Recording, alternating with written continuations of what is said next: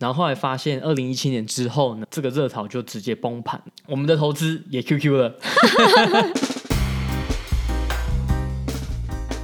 欢迎收听矽谷轻松谈，Just Kidding Tech，我是 Kenji，我是柯柯，在这里会听到来自矽谷科技业第一手的经验分享，一起在瞬息万变的科技业持续学习与成长。我们会用轻松的方式讨论软体开发、职涯发展、美国的生活以及科技公司的新闻和八卦。想要了解矽谷科技业最新趋势的你，千万不能错过哦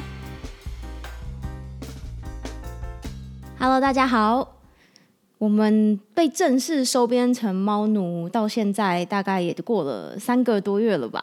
对，我们从六月中收养拉面到现在，不知不觉过很快。哎，快四个月了。对，快四个月了。嗯，然后一起度过了很多美好的时光。然后他真的还是蛮强的，每天都看到他，就是有源源不绝的创意，做各种不同的搞笑的事情。嗯，都超越我了。对，平常在家里，在拉面来之前，我们家最搞笑、最有创意的是可可。然后我就负责笑，然后现在反而是拉面逗我们两个笑得乐开怀。真的，但我们最近也发现一件有点有点坑的事情，就我们突然发现拉面好像是男的，因为一开始我们一直觉得养到一只就小女生觉得很开心。对啊，然后我记得是原原本他在那个宠物店里面的时候就写她是女生嘛。对。可是后来回来之后有各种疑点。让我们开始怀疑他是男的。怎么说？有哪些疑点？不是不是你开始发觉，你开始觉得说他的他的重要部位好像不太像 不太像女生，反而比较像男生。然后你还去找那个人家的描述，还有那个照片嘛。然后因为幼猫其实比较比较难比较难判断。嗯。被你这样一讲，我们这几个礼拜观察，好像还真的蛮像是男生的。对，就仔细观察一下它的重要部位的形状之后，就发现它好像是男的。小的时候真的比较看不出来了。然后有一些有人不是说男公的猫比较粘人吗？对，好像也是这样子。对，因为它到目前都还是很需要人，尤其早上的时候一定会来叫我们起床。对，因为我们。听过很多例子是人跟猫一起睡的，然后我们也试过一两天，发现这个睡眠效果不是很好，所以基本上我们就让它晚上的时候一个人独自在外面啦。嗯，然后但是每天早上的时候，它就会大概八九点就会来开始叫，一直叫说：“哦，起床喽，要来陪我玩的。”这样子。嗯，对，反正就很可爱。我，没关系啦，小男生也很好。没有，我觉得我自从发现他可能是男人之后，我好像没有这么爱他嘞。我觉得你是有一阵子就。对于他不是妹子这件事情有点失望，这样。应该要是妹子才对啊，嗯，对不对？我就想说，如果他是妹子的话，他这么黏我，就一切都很合情合理啊。虽然你嘴巴这么说，但我看你还是每天跟他玩的很开心啦，所以还 OK。对，每每天还是要怒吸个一百次，真的。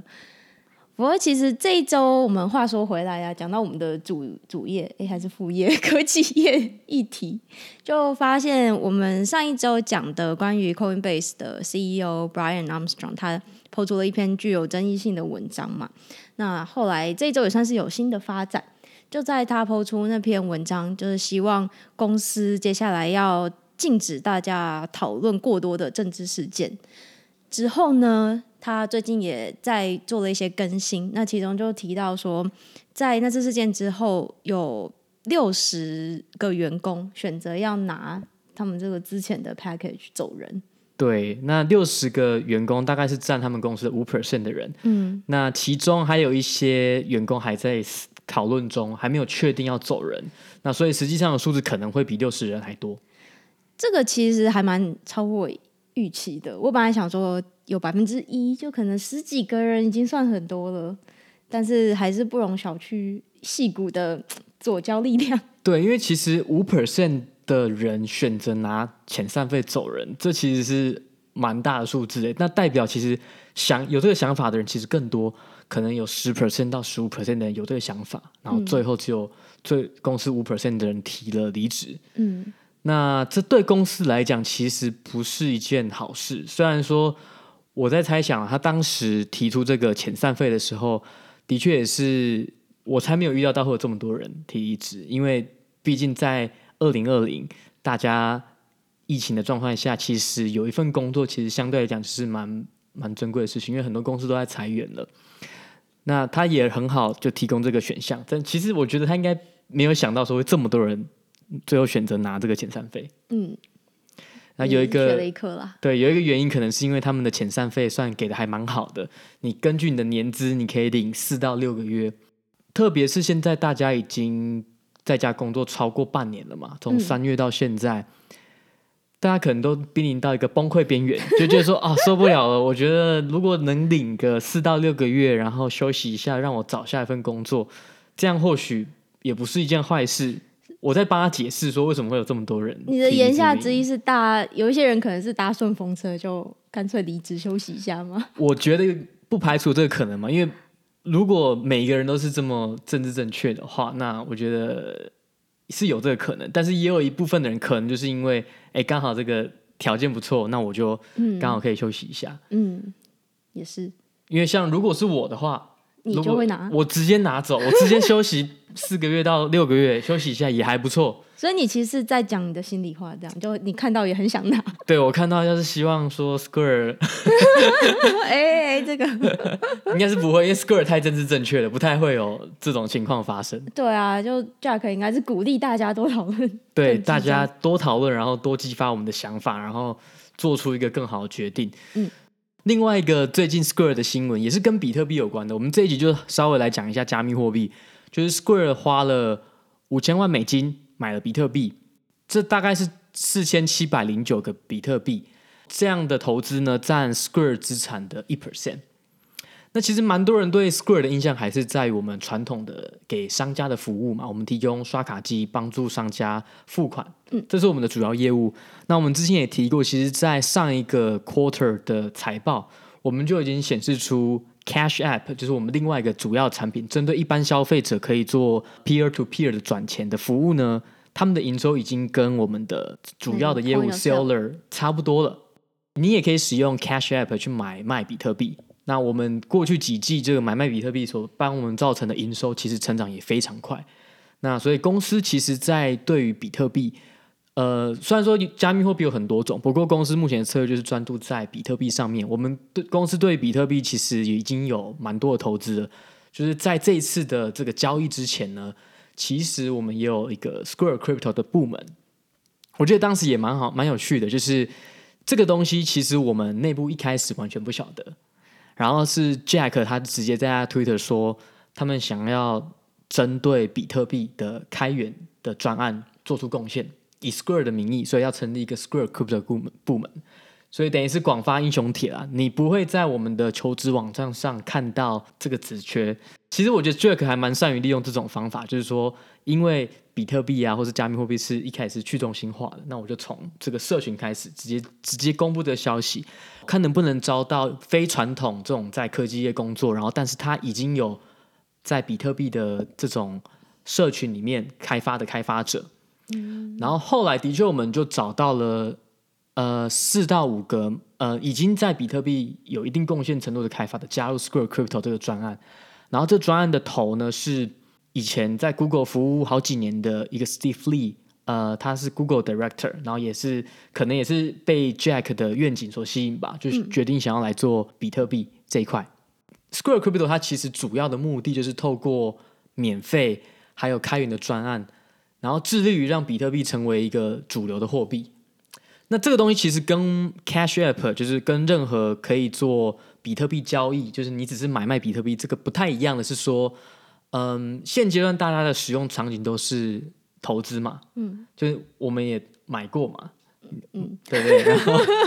然后你买了之后，你其实就是放在那边，然后等待合适的时机卖出，所以大部分的人的使用场景就是这样子而已，你没有办法，比较少有人可以直接拿来当日常生活的交易。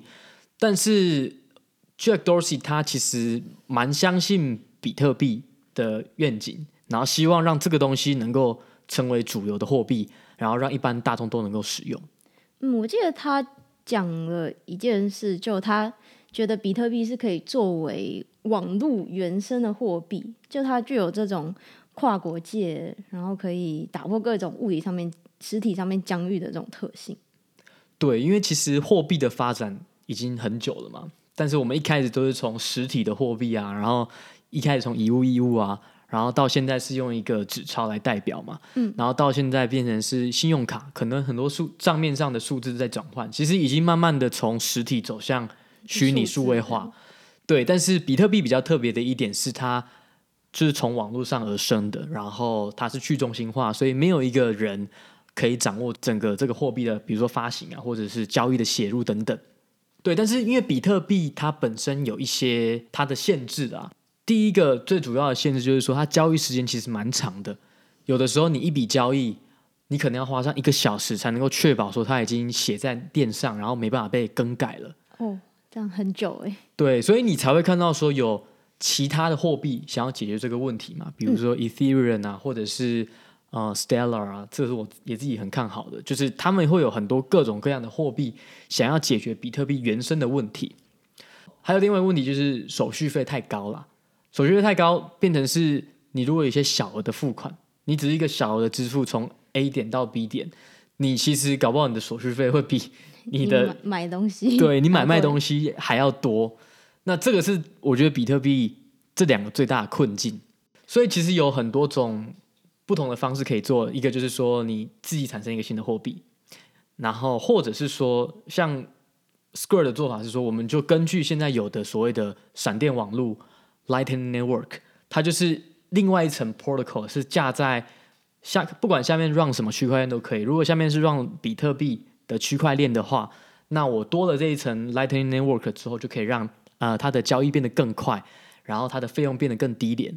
这个东西呢，可以稍微讲一下，就是说我们刚刚讲的，你自己产生一个区块链，这种叫做 Layer One，Okay. 这种不同的。不管是比特币啊、Ethereum 这种，就是 Layer One 的架构，在加密货币里面，就你自己产生一个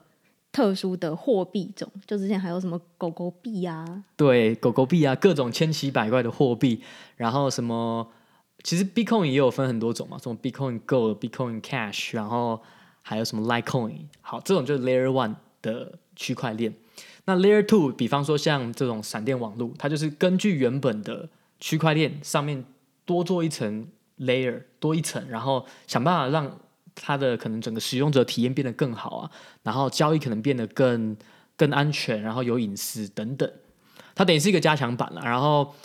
可以让实际更接近使用者的场景，因为一个区块链它可能就是一个技术，它就放在那边，它就像是一个分散式的资料库这样子，但是你多了这一层，你可能可以让你的使用者体验变得更好，就交易可以更快完成，然后手续费可以再低廉一点。对对对对，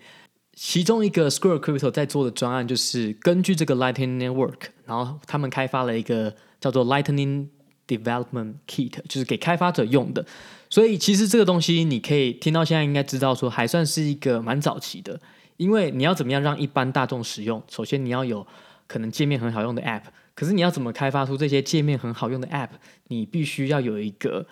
很好的开发者的体验，让开发者能够很简单的可以利用这些网络上这个 Lightning Network 的一些功能跟优点嘛。所以现在还在一个很早期，就是说我们想办法把这个 infra 建起来，想办法把这个开发者体验变得更好，让他能能够有机会在未来开发出大家都可以使用的 App。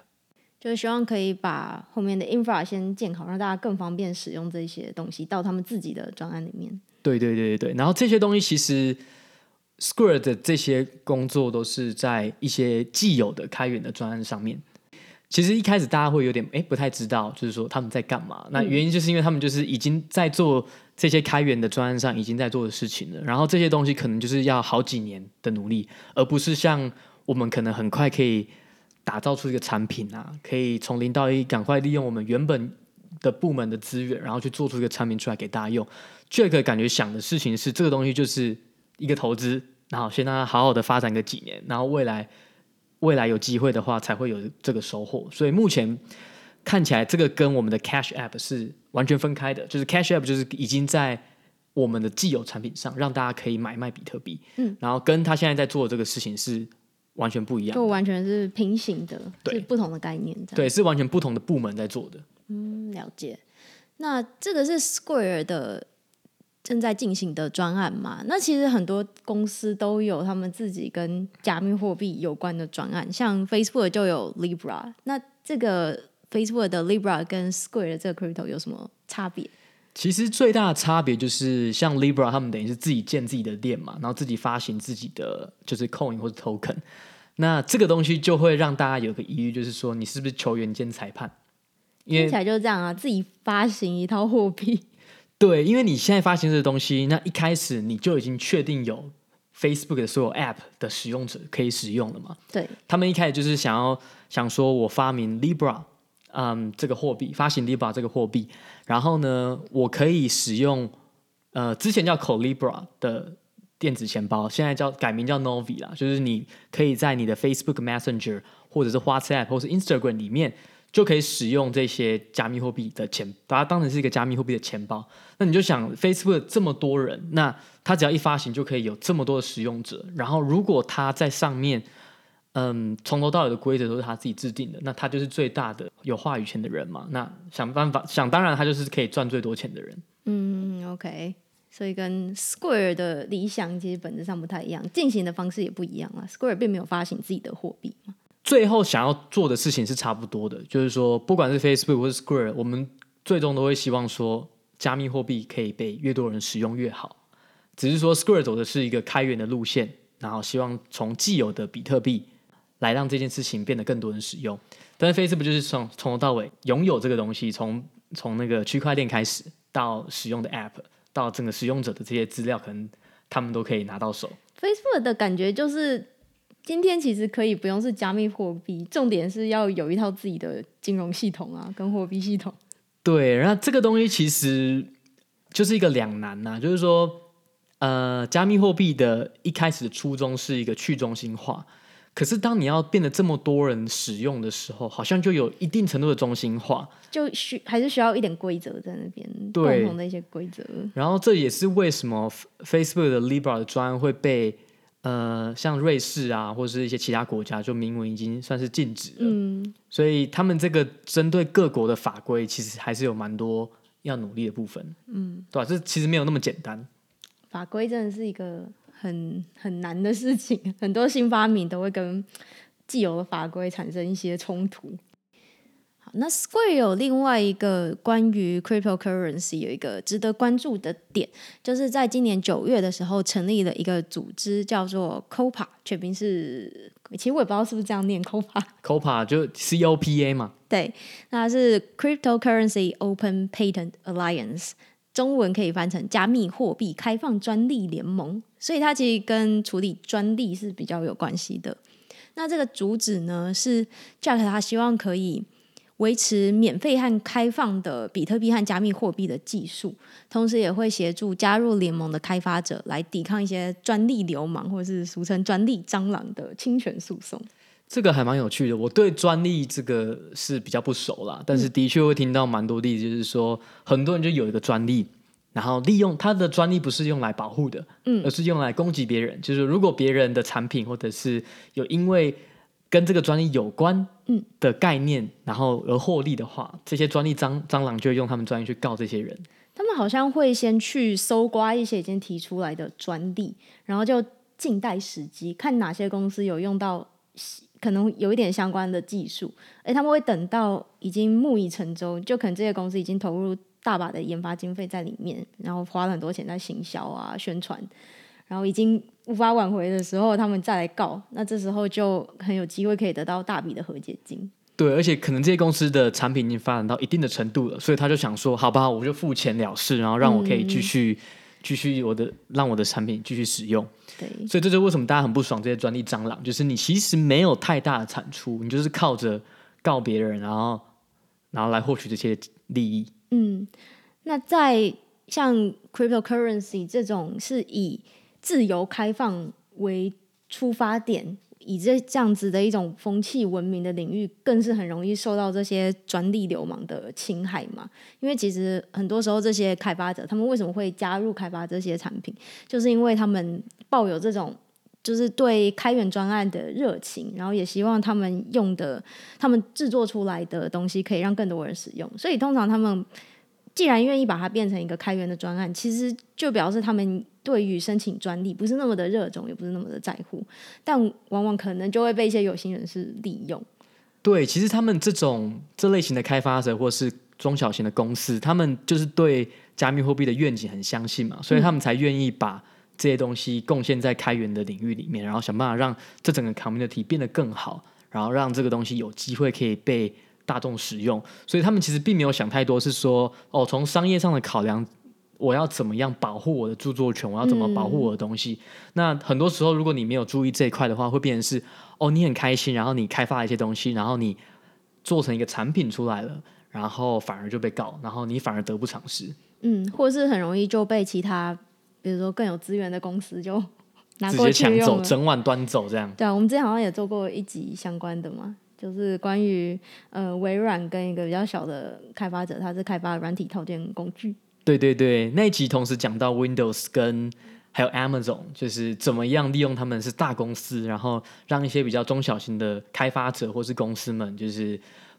的产品相形失色，嗯，真的，对，有兴趣的人可以回去听一下。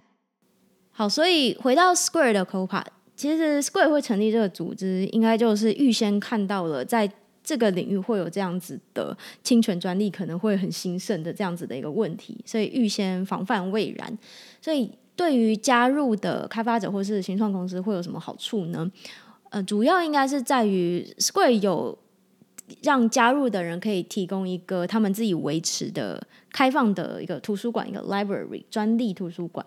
在这个 library 里面，Square 已经放上了一些自己开发的 cryptocurrency 的专利在里面，让大家使用。那加入的人也可以把自己的专利放上去，同时也可以使用别人的专利。因为有加入这个组织的关系呢，等于是建立一个比较坚强的防护网，因为 Square 就可以。这些是一些共同的专利嘛，所以未来如果有人要来告的时候，其实就可以从这样一个很大的专利资料库里面，可以跟敌方进行一些 守备攻坚活动。对，所以这概念上是说，大家如果都本身有一些专利，然后加上 Square 自己的，那大家一起进来让这个专利的 library 变得比较多的时候，然后他们会同意说，这个专利你只能用来防守，防守嗯、而不是进攻。对，就是说你你不能说你加入这个之后，结果你用这个图书馆的专业去攻击别人，嗯，然后想办法窃取一些利益。它主要的目的是防御，然后希望建立一个比较好的生态系，就是说专利并不是用来当专利蟑螂，而是用来需要的时候可以防守。嗯，对。所以其实越多人可以同意他这样子的观点，同意这样的愿景，然后加入这个组织，在 cryptocurrency 这个领域的话，那其实就可以。更好的防御这些专利蟑螂的入侵，同时对于 cryptocurrency 领域长远的发展，应该也是非常有效的。从这件事情又可以再次看到 Jack Dorsey，其实他应该真的是蛮有长远的规划的，就他比较是注重这种长远的发展，而不是一些比较短视近利的东西。对，可是所以你可以看到，他这个东西成立的时候，其实并没有太多新闻。真的有新闻是说，哦，Square 投了多少钱在比特币里面，嗯、然后比特币因为这样子可能涨了一些，然后这个东西才会跑到新闻版面上。但是其实很多时候，他们这些东西如果要有一个稳定的发展，的确就是要投资不同领域，嗯，然后要花比较多时间。像他们成立的这个 COPA，然后之前一两年前就成立的 Square Crypto，这个东西就是一个长期的投资。到底加密货币的未来？有没有搞头啊？对不对？因为像我觉得很多人第一次听到加密货币，都是从二零一七年那时候有一个狂热。对，基本上那个时候只要是什么专案套上你使用 blockchain，通常套上使用加密货币，就可以海削一波钱。对，就是一个蓬勃发展，然后就有点类似当年的郁金香事件。对，就是各种狂炒作起来。很那时候就感觉是说，哇，这个东西好像。加入加入就有钱赚，所以我相信很多人当时应该也会哦，第一次接触就是因为这样子，然后可能多多少少买一点比特币或是买一点 Ethereum，然后后来发现二零一七年之后呢，这个热潮就直接崩盘了。嗯，我们的投资也 QQ 了。对啊，我们也是投了一些钱进去呢。对，我们还投资了一不少在那个 Ethereum 跟那个 Stellar 上面。现在就整个被锁死在那边了。现在我们就当做没有那笔钱，然后也不换出来，因为换出来就可能这个损失太大。只要还没有转换之前，都还没有输。好，你就可以这样想就好。其实有热潮是好事啊！你看有热潮之后，潮水过去之后，剩下来要做的人就是有心要继续做这个。对这个东西有信心的人，而不是想要短线套利的人嘛。对，所以你现在看，你看到比较比较少那种 ICO 相关的事情，因为第一个大家也比较知道不会被骗的，然后第二个可能相关的人也那种比较肤浅的人也走了。嗯，回到这个主题，就是到底有没有办法走到一般人的生活？到底我们有没有有一天能够使用比特币啊，或者其他加密货币在我们的日常生活中？嗯，我觉得最最难的问题是说，到底去中心化这个假设到底有没有办法成立？嗯，对，因为我们现在的所有的各国都会有自己一套货币管制系统嘛，就是由中央银行来管制，说我现在的流通量有多少，然后我什么时候要发行货币，然后来去做一个控管。对，所以到底要怎么从这个集中式的管理变成真的是分散式，或者是一个 hybrid，就是一半分散一半中心化的管理，这个事情我觉得是一个问号。嗯，对，像我其实也是对。加密货币或是比特币本身是觉得它的愿景很好，可是到底说未来有没有办法？比如说刚刚我们讲的嘛，Facebook Libra 它也没办法逃过这些法规或者各国政府的要求。那如果最后你都满足这些政府的要求，那你是不是就变成是一个你只是披着加密货币的皮，但其实骨子里还是跟传统货币是一样的？嗯，对，所以。我自己是觉得，凡是牵涉到法规，就这种现在有先行者优势，就已经发行货币这些国家们，其实可以联合起来抵制这种新型的货币的时候，事情就真的会变得蛮复杂的。所以这个愿景要实现，嗯，还是希望我觉得还是有啦。尤其是如果我们前面提到的一些技术问题可以被解决，然后让这个。一些比较好的特性可以真正被利用到生活当中的时候，我自己是觉得还是有机会。只是中间过程当中，其实就跟现在已经出现的，比如说自驾车等等，其实很多时候都是卡在人这一关，就到底要怎么样是一个合理使用，怎么样是一个嗯，让现在制定法规的人可以接受、可以理解，其实就是一个需要花更多时间的部分。对，真的是这样，很多科技。可以发展的很快，可是如果遇上法规的话，并不是说法规不好，而是法规必须从一个比较全面性的角度来考量，嗯，才能够避免一些衍生的问题嘛。因为说，虽然说大家看到这个加密货币出来的时候，都会拿传统的货币系统做比较，所以你会看到很多货币传统货币的缺点，